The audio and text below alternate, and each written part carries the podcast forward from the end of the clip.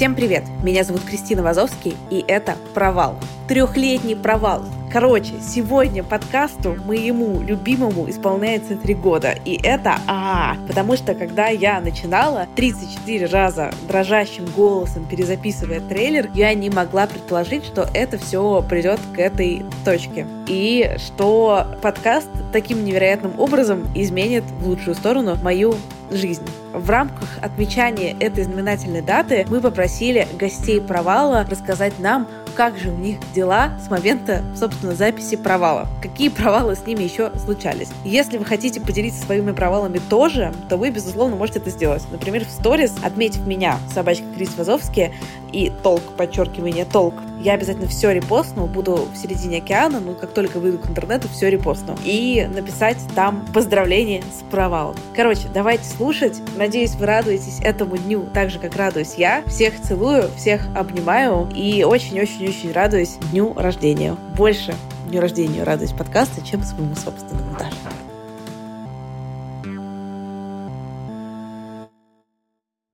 Всем привет, меня зовут Маша Арзамасова, я журналистка и автор блога «Маша, давай». Я решила рассказать про провальные свидания. Я девушка свободная, находящаяся в активном поиске, а это значит, что приглашение на любое мероприятие или тусовку я воспринимаю как возможность с кем-то познакомиться. И как бы сильно я не любила диваны сериалы, постоянно приходится себя выпихивать со словами «Давай, Маша, под лежачий камень вода не течет.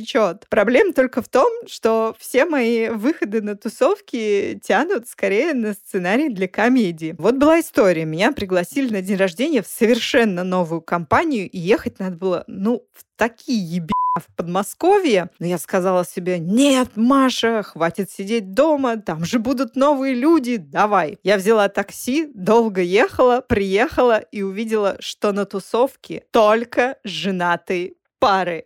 И тогда я подумала, ну вот, Маша, ты дожила до возраста Бриджит Джонс. Но я не отчаялась. На другой тусовке мне повезло. Я познакомилась с очень симпатичным и бородатым парнем. И я еще сказала себе, ну вот видишь, рано или поздно будет вознагражден ищущий. Как все хорошо получается. Молодец, что не сидела дома. Ну и мы стали общаться. Не все было очень хорошо до тех пор, пока я не сказала ему, э, чем я занимаюсь. А чтобы вы понимали, я веду секс просветительский блог э, с темой там бодипозитива, фемповесткой и прочее. И э, есть специфику моей работы, когда люди видят, что я очень открыто и нормально разговариваю на темы секса, в какой-то момент их просто прорывает, и они мне выкладывают все свои проблемы сексуального характера.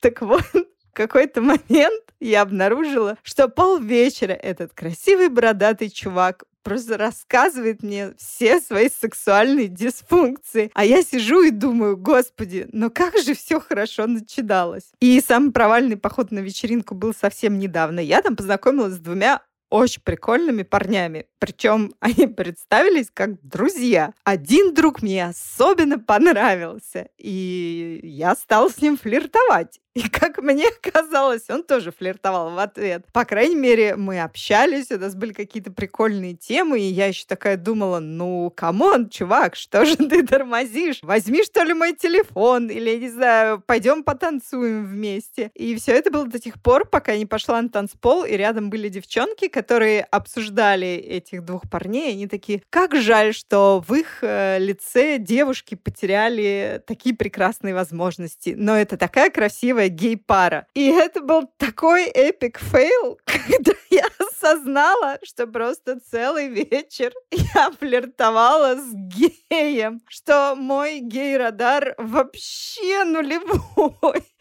И мне было так неловко снова к ним подходить. Ну, в общем, я подумала, что единственный способ побороться со своим стыдом, я к ним подошла и сказала, ребят, вы меня простите, я как бы не знала, поэтому весь вечер тебя клеила. Они посмеялись и сказали, зато у меня будет тема, о чем написать в блоге. Так что всех, кто находится в активном поиске, я поздравляю с провалом как говорил моя тетка, не поебемся, так хоть посмеемся. По крайней мере, наберем кучу историй для сценария комедии. Крис, большое спасибо, что еще раз позвала на подкаст, и да пребудет с вами сила оргазмов.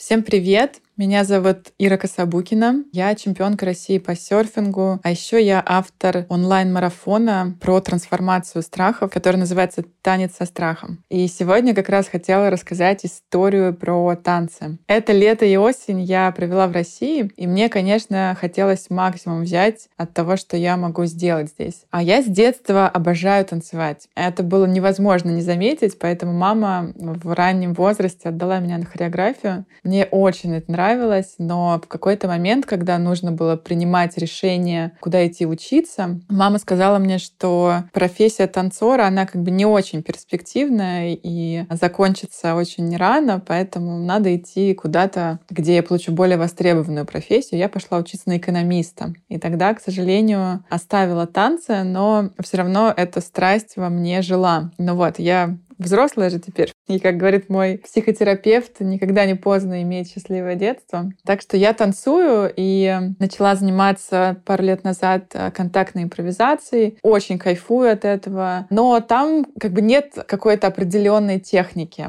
То есть это такая свобода движения, свободный танец. Поэтому техники я особо никогда и не училась. Вот тогда с детства. И я решила, что раз уж я в Москве, я хочу пойти поучиться именно технике танца.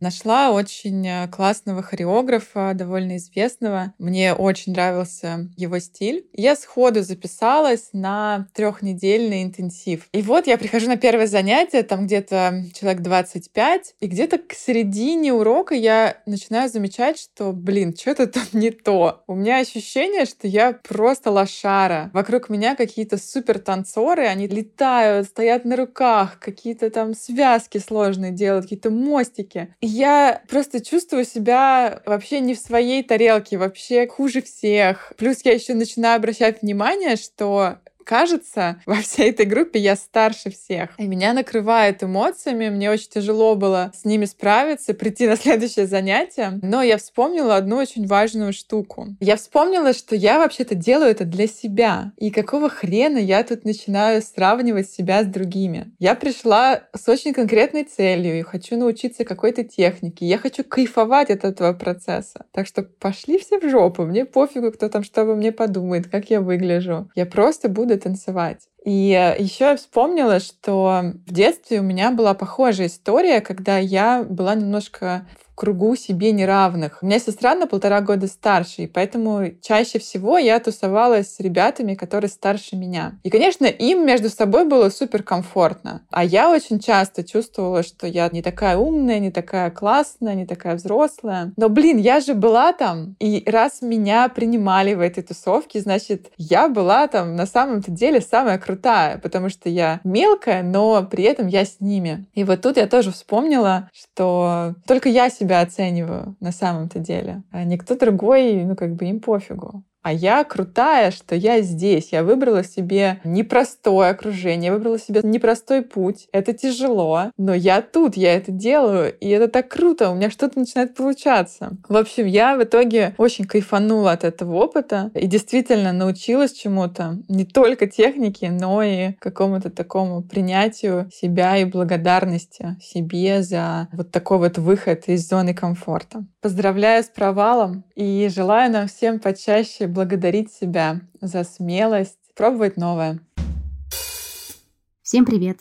Меня зовут Алиса Гулканян, я современная художница из Москвы. Прямо сейчас я нахожусь в Казани у своих родителей. Приехала я сюда со своей маленькой собакой. И провал, о котором я хочу сегодня вам рассказать, посвящен именно ей. 14 августа мне позвонила моя подруга с сообщением о том, что она хочет пристроить щеночка, ее друга, который в силу темпа, ритма и образа жизни не справляется с ним и не может его содержать и воспитывать. Я немедленно согласилась. Дело в том, что за несколько дней до этого я этой своей подруге говорила о том, как я сильно хочу собаку, готова взять из приюта или купить, э, неважно. В ноябре, в декабре или, может быть, на следующий год. Ну, морально я как бы еще готовилась, хотя вынашивала эту мысль, конечно, очень давно, годами, можно сказать. Так вот, она мне позвонила, и мы поехали с моим молодым человеком. Он не знал, куда мы едем, и надо сказать, что он вообще кошатник и мечтает о Мейнкуне. И речи о собаке как бы не было. Я говорила о том, что я хочу собаку, но это все было на уровне мыслей, фантазий, желаний. Мы поехали. Я за рулем еду и думаю, боже, какая-то ответственность, на что я подписываюсь прямо сейчас. Я не готова, хотя у меня уже уже были заготовлены контакты кинолога, грумера, у меня в сохраненках в Инстаграме куча собачьих товаров, начиная от каких-то значков, заканчивая поводками, одежды и так далее. Мы приезжаем, я вижу вот эту бирюзовую переноску и вот эту вытянутую таксячую морду. Это порода кроличья такса. Невероятно умные глубокие глаза, носик. Естественно, мое сердце тает. Я просто выхватываю эту переноску с собакой, и мы едем домой. Это щеночек, ему было три месяца. Сейчас он уже взрослый, ему полгода. И вот мы заходим домой, запускаем его, ставим на пол. Мой молодой человек все еще в шоке и вообще не понимает, что происходит. Я понимаю, что обратной дороги нет. Но у меня есть внутри, была тогда некая уверенность, потому что я все-таки к этому готовилась, и у меня были собаки, и я знаю, что это такое. И мне приходит мысль, надо же так гладко. Это дорогая собака, у которой было целое приданное в виде лежанок, э, да, всяких одеялок, игрушек, корма, пеленок и так далее. И он просто падает мне вот так вот с небес. Я говорю, хочу, и я его получаю. В чем подвох? Мы пишем хозяйке нашей квартиры. У нас была устная договоренность о том, что если мы когда-нибудь захотим завести какое-нибудь мелкое животное, да, это может быть мелкая собака или котенок или грызун, морские свинки, то мы сообщаем ей и после этого можем заводить. А так как он у нас сначала появился, мы уже постфактум, получается, пишем ей сообщение «Здравствуйте,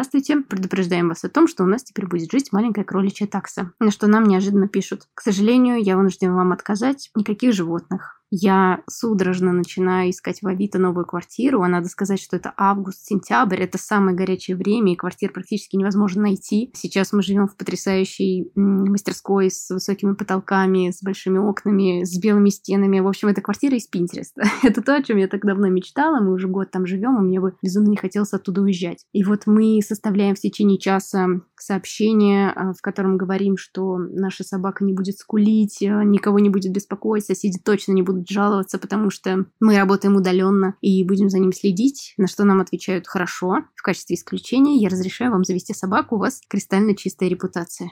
Мы выдыхаем. Ох, это настоящие эмоциональные горки, потому что я сейчас вспоминаю, я обрадовалась, потом опять загрустила, потом опять обрадовалась, и пришла пора грусти. Мы вызвали кинолога, и я, как полагается, думала, что мы начнем воспитывать его с маленького возраста. Пришла женщина очень армейского склада ума вообще и действий. Говорила нам о том, что она воспитала свою дочку точно так же, как воспитывает своих собак. это сейчас очень забавно звучит, но это действительно так. Мы сидим по стойке смирно, ее слушаем, она нам диктует все правила, мы все записываем, записываем, я понимаю, как это сложно, потому что таксы невероятно тяжелая порода. Кто бы знал. Это охотники, которые постоянно считают себя вожаками. Был такой случай на занятии с кинологом, что я иду в уборную, щенок идет за мной, и кинолог говорит, ну, вы для него низкоранговая самка. И вот я, как низкоранговая самка, все это время три месяца существую с этим прозвищем, потому что я не знаю, что с ним делать. У него настолько сильные качества вожака, он нас строит, он и он и лает, он спит на нашей кровати, он делает все, что он захочет, и мы не можем с ним справиться, потому что мы максимально мягкие люди. Мы работаем из дома, да, у нас нет каких-то лидерских качеств, нам не нужно ставить себя в рабочем коллективе в офисе каким-то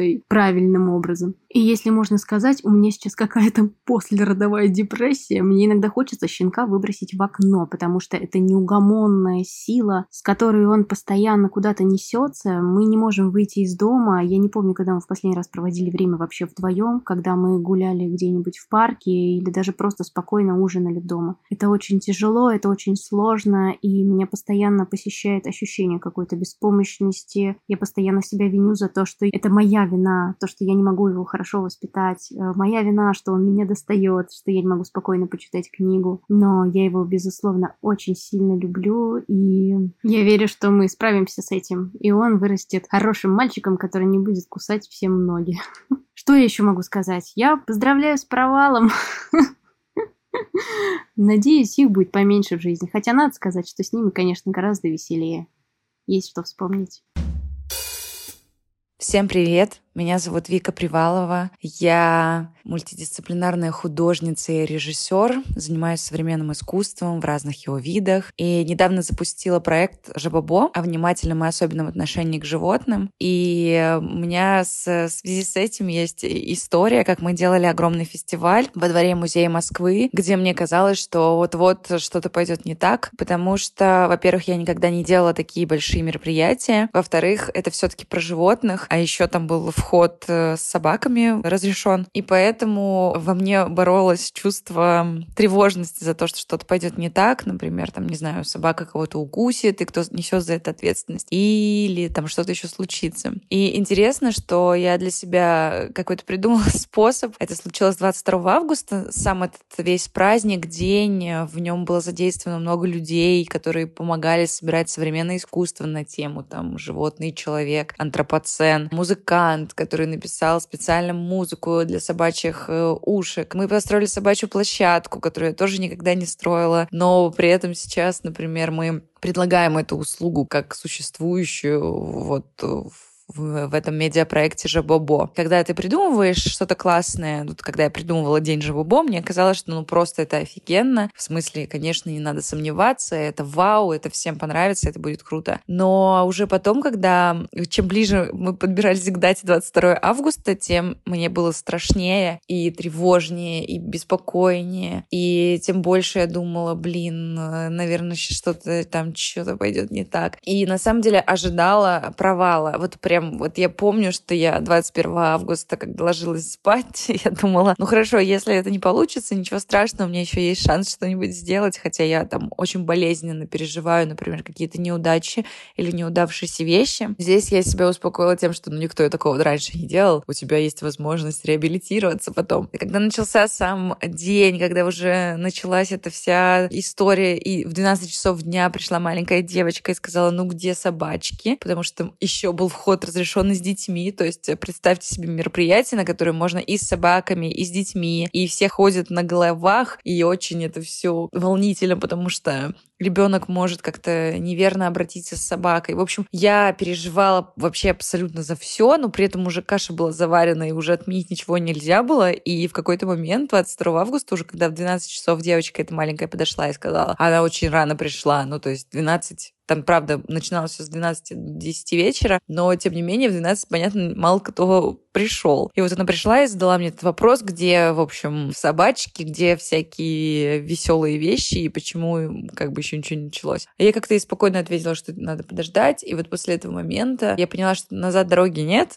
Вот как бы уже здесь эта маленькая девочка, уже сейчас придут собаки, и там через пару часов на площадке было около, не знаю, 200 разных собак разных пород. И когда я уже это увидела в действии, ну, наверное, это история про то, как какие-то вещи, если ты в них веришь, нужно их допустить и хотя бы примерить, хотя бы посмотреть, как они могут выглядеть. И когда уже это произошло, я была в вообще каком-то полном восторге, потому что все даже еще круче получилось, чем я придумывала, потому что все с друг с другом стали знакомиться, еще там такое сформировалось пространство, в котором все обменивались э, всякими лайфхаками по поводу песиков, и поэтому это было очень дружелюбно, и даже если там была Лиза Монеточка, все друг с другом общались, как будто нет никакой вертикали, и неважно, кто ты как бы в мире, потому что ты пришел сюда ради своего пса, поэтому весь интерес как бы на эти темы, и из-за этого было ощущение, что это какая-то огромная большая семья с огромным количеством собак и детей собралась и празднует, не знаю, жизнь. И этот случай на самом деле научил, ну как сказать, научил, он, наверное, показал мне, как вообще можно делать хоть что-то, что ты никогда в жизни не делал, просто смело, слепо, доверяя своим чувствам доверяя ощущению, что да нет, все будет классно. Хотя я думаю, что есть случаи в жизни людей, когда это не срабатывало. Но вот для меня это было очень близко к провалу и очень показательно, чтобы, наверное, верить в то, что если сильно нравится что-то, то в любом случае это как-то классно может быть. Не знаю, это ли справиться с провалом, но для меня ощущение приближающегося 22 августа и Дня Жабобо было так близко к тому, что вот-вот сейчас через 10 часов случится мой большой провал, потому что пришло куча народу. Везде было написано расписанный, везде все ждали этот праздник. Но я очень рада, что мы его сделали. Я очень рада, что он в итоге не разочаровал, а именно как-то показал мне совершенно другую и совершенно другой свой возможный сценарий. Я поэтому как-то вот очень меня вдохновляет этот случай. Поздравляю с провалом и поздравляю, наверное, с тем, даже скорее с тем, как мы, человеки, умеем из этих провалов какие-то извлекать уроки и справляться с этим.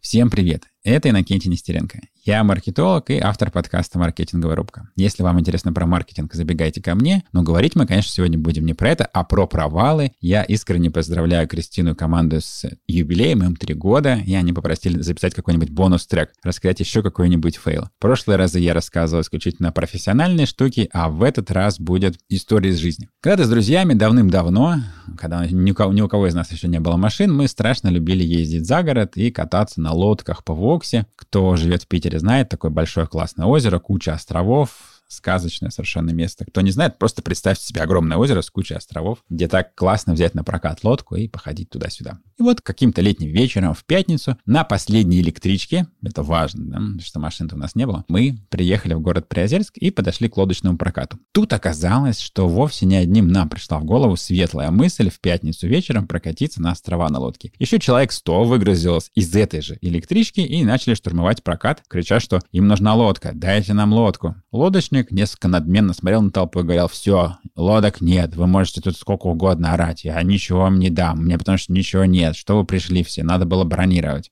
Люди орали, требовали, пытались перекричать друг друга. Полная жесть. И это был полнейший же провал. Почему? Потому что последняя электричка ушла, и деваться нам было абсолютно некуда. Ну, мы, конечно, могли поставить палатку на берегу, но это не самое приятное место сам по себе Приозерск. Такой грязноватый райцентр. Нам, конечно же, хотелось на природу, а лодки с собой у нас не было, и взять прокат ее было невозможно. В общем, все предприятие висело на волоске. Да, вот что. Нам нужно было даже две лодки, не одна. Ну, то есть, если бы одну еще как-то можно было попытаться, ужас, две совсем никак. Однако, нам пришла в голову идея. Дело в том, что лодочник, который отбивал атаку всех желающих, он был не один. У него был еще мрачный коллега в тельняшке, который что-то такое поправлял сбоку, какие-то весла чинил или еще что-то. И этого человека никто не атаковал, потому что он просто не стоял за прилавком. Мы подошли к нему и сказали, дяденька, а может быть... Лодок нет. Мы понимаем, что лодок нет.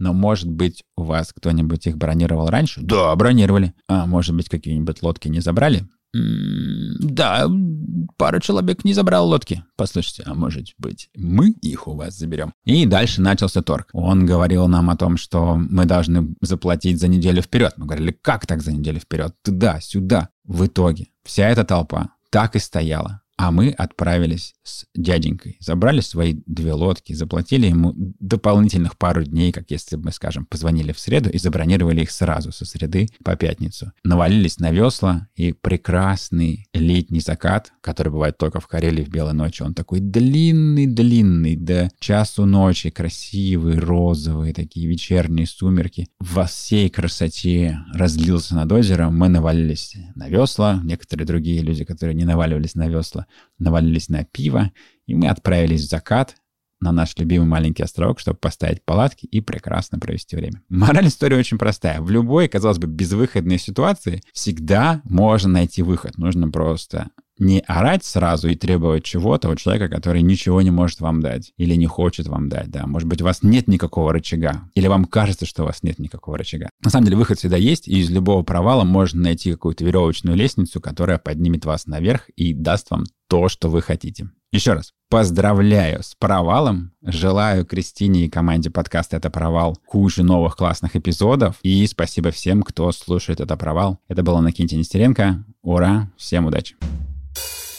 Привет, это Максим Буланов, и это не подкаст «Писать не получится», по которому вы могли меня знать, это провал. Я занимаюсь образовательными проектами, преподаю в Московском городском педагогическом университете, веду исследования в области образовательной урбанистики. Я за время, что мы не общались, э, стал стипендиатом американской стипендии, называется она Fulbright, и провел полгода в прекрасном городе Индианаполис, где занимался исследованиями в области образования образования. Выпустил новые онлайн-курсы на платформе Coursera, Яндекс. Это получился совершенно чумовой опыт. И если вам интересно что-то про индивидуализацию персонализацию, пожалуйста, заглядывайте. Я упомянул вот э, другой подкаст, и удивительным образом, благодаря провалу, который мы обсуждали с Кристиной э, несколько лет назад, э, я попал в мир подкастов и провел два сезона, поэтому заглядывайте, послушайте. Из провалов, собственно, могу вспомнить, что самый крупный провал за последние годы — это был провал, связанный с кризисом идентичности. Когда я вернулся после полугода жизни на стипендиальные деньги, я толком особо не работал в это время, я вернулся обратно в Москву, и стал большой вопрос, кем быть, что делать дальше, остановиться исследователем, продолжать э, работать фрилансером, устроиться куда-то на работу, может быть, какую-то компанию. Вот этот процесс самоопределения усугубился, во-первых, обратным культурным шоком, потому что, конечно, то, как ведутся дела у нас в стране, и то, как ведутся дела за рубежом, это две большие разницы. И, конечно же, год, полтора, два сколько там было уже, я даже не считаю, пандемии тоже наложили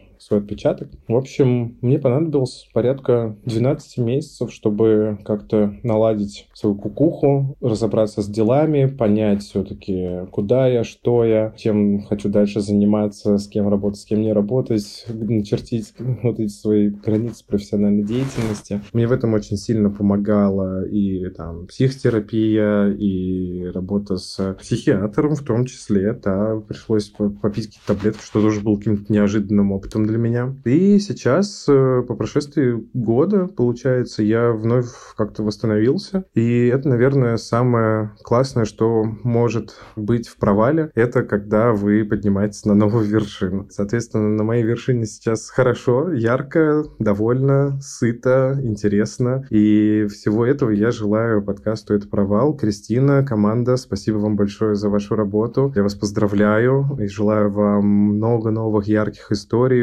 выпусков, новых проектов. Это всегда очень интересно, вдохновляюще и полезно. И я поздравляю вас с провалом. Всем привет, меня зовут Дима Мидберн, я музыкант, бас-гитарист, у меня есть свой сольный проект под моим именем, и также я известен как бас-гитарист групп Интурист и On The Go. Стоит поделиться главным провалом своей жизни. Я вступил на путь сольного творчества в 2020 году. Долго готовился, проходил через мучение духа, но в итоге решил выпустить альбом. Да, выпустил я его в феврале, если мне не изменяет память, 2020 года. Я находился в другой стране, не в России, и, в общем, прекрасно себя чувствовал. Думал, что я сейчас вот приеду в Москву в марте и начну концертную деятельность. И, конечно же, в марте наступил локдаун, и все концертные и офлайн мероприятия мероприятие по промо своего собственного первого альбома, на который я так возложил надежду. Все эти мероприятия, значит, отменились и продолжают отменяться до сих пор. Более того, я выпускаю второй альбом, и второй альбом выходит уже 3 декабря 2021 года. Ну, сейчас, как мы знаем, Москва находится в локдауне, остальная часть России находится различных ковидных ограничениях. Но я не унываю. Мне кажется, что этот период учит меня адаптироваться к новой реальности и адаптироваться быстро, дает время на подумать, дает время на какое-то улучшение своего мастерства, какой-то более, что ли, тихий период когда ты можешь побыть наедине с самим собой, понять, чего ты вообще хочешь. И это такой вроде провал выпускать большую форму, как альбом, во время пандемии, но с другой стороны, почему бы и нет? Чему-то это меня научило. Как мне кажется, что как музыкант я борюсь с провалами ежедневно, и только в какие-то минуты послабления я могу там как-то что-то сыграть на публике. Это очень прикольно. Поздравляю с провалом, это классный подкаст, сердечнейшее. Поздравляю всю большую команду Крис в частности. Спасибо большое, что позвали меня в прошлый раз, и спасибо, что позвали в этот. Всегда приятно с вами побеседовать.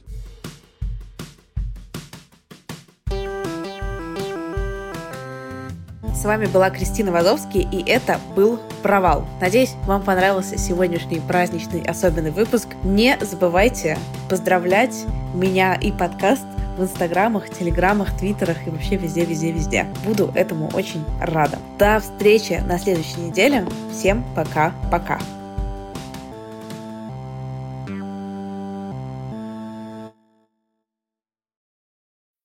When you need mealtime inspiration, it's worth shopping Kroger, where you'll find over 30,000 mouth-watering choices that excite your inner foodie. And no matter what tasty choice you make, you'll enjoy our everyday low prices, plus extra ways to save, like digital coupons worth over $600 each week. You can also save up to $1 off per gallon at the pump with fuel points. More savings and more inspiring flavors make shopping Kroger worth it every time. Kroger, fresh for everyone. Fuel restrictions apply.